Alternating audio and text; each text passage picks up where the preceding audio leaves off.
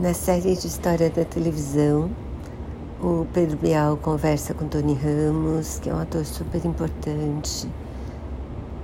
A maioria das vezes ele faz pessoas de bom caráter, do bem, e acho que ela é uma pessoa bem assim mesmo.